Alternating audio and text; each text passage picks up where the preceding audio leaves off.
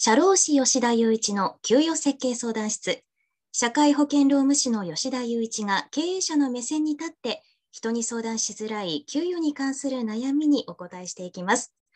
吉田さん、本日もよろしくお願いします。よろしくお願いします。安田さん。は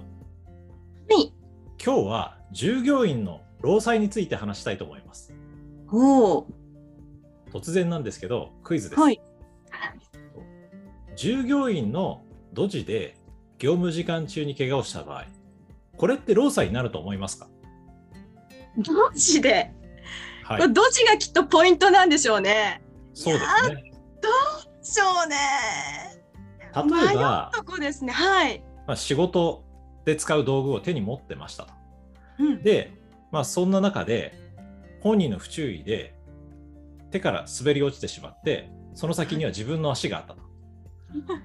で足を怪我してしまったそんなケースを想像してください。いやありそうだな。そうですね。いや自分だったらはいちょっと恥ずかしいんで、はい、しますね。それダメなんですよ。ダメなんですか？そうなんですよ。公にしないといけないってことですか？えっと、まあ、その通りです。はい。通常は、まあ、就業規則に、そういう業務時間中に仕事で怪我したら、あの報告してくださいという、まあ、ルールがあるはずなので、それに基づいて、はい、まあ、報告してもらうというのはまず一つです。っていうのと、あの安田さんの今の判断にはすごくあのダメなところがあってですね。教えてください。はい。自分のドジで自分に落ち度があって、まあ、労災を起こしてしまったっていうと、まあ、従業員さんからすると、まあ、報告したくないなとか、まあ、上司に何言われるか分かんないなと思って隠したがるんですけど、はい、それって、あのー、まあ、場合によっては、例えば休みの期間が長くなったりすれば、あ休みがあればですよ、あの報告義務とかもあるので、あの行政官庁に報告しなきゃいけないんですよ。あその怪我によってお休みをいただいた場合、っていうことですか？あそうです、そうです。例えば、じゃあ、足に物を落として、あの会社を休むことになりましたと。その怪我が原因で。はい、そうすると、会社は、労働基準監督署という役所に対してですね、あのどういう原因で休んでるのかとかっていう、そういう報告をしないといけないんですね。なるほど。なんで、まあ、そういう報告義務違反を、まあ、誘発しているので、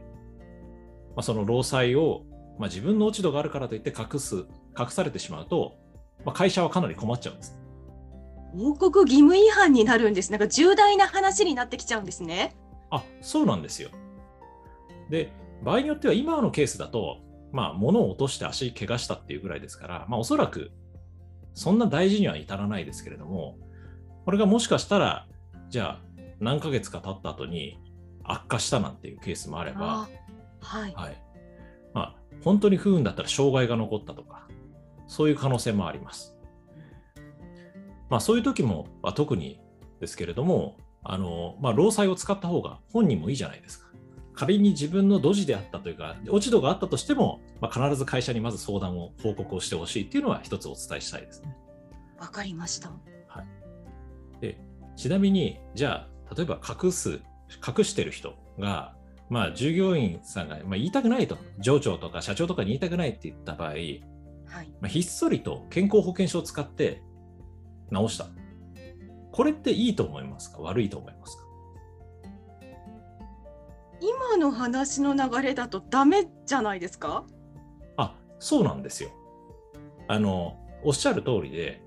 あの健康保険証って、まあ、皆さんお持ちだと思うんですけどこれって仕事以外の怪我や病気に使うものなんですね。あそうなんですかもうそれを知らなかったです。あそうご存知ない方多いんですけどあのまあ、病気とか怪我したらまず健康保険証を持って病院に行こうみたいなのが、まあ、定番なので、はい、皆さんそこそもそも健康保険って仕事の怪我には使えないんですよっていうのを知らない人が多いんですよ。はいまさに私が知りませんでした。あでもまあ知らない人の方が多いんであんまり気にしないでください。で仮にですよさっきのケースで、まあ、健康保険証を使って医療機関で治療を受けた場合っていうのはこれはまあ極端な話で、まあ、はっきり言うと健康保険を不正に利用しているということになるので、えはいこちら側のミスっていうことですか？あそうです、そうです。はあまあ、あの健康保険は健康保険で、仕事以外の怪我を前提に保険料とか計算してますし、労災保険は労災保険の方で仕事の怪我を前提に保険料計算してるんで、それが違う保険使われちゃうととねはいまあ、設計してる方としてはそれは違いますよねっていうのが本当の正しい処理です。まあ、その労災になるのかならないのかっていうのがもちろんその仕事のはい。間に起こった怪我っていうのはもちろんわかるんですけれどもはい。大きいものだとねすごい逆に分かりやすいと思うんですけど小さいもので、はい。一番かこう見過ごしそうな労災ってありますか？まあ、そうですね。従業員さんが報告しなければ見過ごしちゃいますし、まああとはその、仕事の怪我なのか、それともプライベートの怪我なのか分かりにくいもの。例えば、腰痛とか。分かりにくいそうですよね。なんかまあ、あの、重いものを持ってる仕事で、じゃあある日腰痛になりましたと。ってなると、まあ見方によってはですよ、それってただ、まあ、もしその方が、まあ、40代、50代の人だったら、年齢による腰痛なんじゃないですかっていう意見もあれば、はいまあ、やっぱり重いものを持って仕事してたんだから、それって仕事が原因だよねって言って意見が分かれることあるんですよ。えそういう時どうしたらいいんですか？そう、迷いますよね。はいこういう時は必ず、あの労働基準監督署に判断を仰ぐようにしてもらってください。え相談するんですか？あ、そうです、そうです。あの、というのは、まあ、具体的に言うと、あのよくある勘違いが、労災かどうか決めるのは会社の経営者だとか社長が決めるんだっていうふうに思ってる人がいるんですよ。思ってましたでもそうじゃない。あ、そうなんです。思ってる人いるんですけど、本当は社長じゃなくて、労働基準監督署がまず判断する主体なんですね。一番最初に出てくる。なんかしかもその労働基準監督署ってもう悪いことをしてる時に報告するなんか密告する場所みたいに勝手に思ってたのでこう相談場所としてまず案に上がってこないんですよね。ああ、確かに、あの、労働基準監督署ってすごい誤解されてる役所で、あの、まあ、いろんな相談も受けてるんですよ。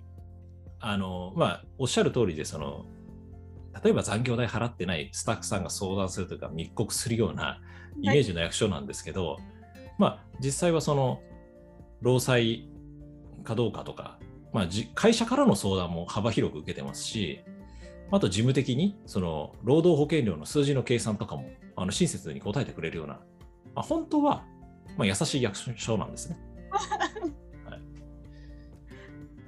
であの、まあ、そういう役所ですから、まあそのまあ、労災かどうかっていうのを、まあ、判断してもらう、まあ、さっき言った通り労基署が労災判断するんでまず会社の人がやってほしくない行動っていうのはあの自分でこれは労災だ労災じゃないっていうのを決めて決めつけて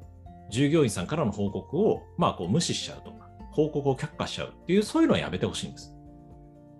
でさっきの腰痛みたいにこう意見が割れた場合はまずは労働基準監督署にあの労災が起こりましたっていう報告書があるんでそれを作って労働基準監督署がこれを労災と見るのかどうなのかっていうのを判断してもらうと。でこれって、まあ、会社としてはちょっと抵抗があるかもしれないんですけどメリットもあるんですよ。あ会社にとってもいいことあるんですね。あそうなんです。例えばじゃあさっきの腰痛のケースでこの腰痛はあなた年齢のものですよねって言って、えっ、と、断ったとするじゃないですか。労災じゃないって決めつけちゃったとする。はいそうすると、もしかしたらじゃあそれが後々問題になって、障害が残ったとか、働けなくなったとか言ったら、時間が経った後にですね、これって、あの時の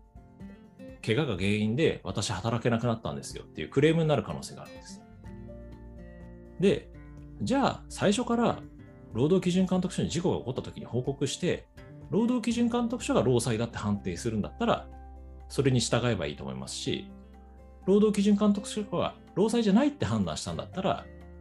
まあ、その判断を、労基署の判断を根拠として、労災じゃないんですよっていうふうな説明にすれば、会社としても、まあ後で責任を問われる可能性というのは低くなると思うんですね。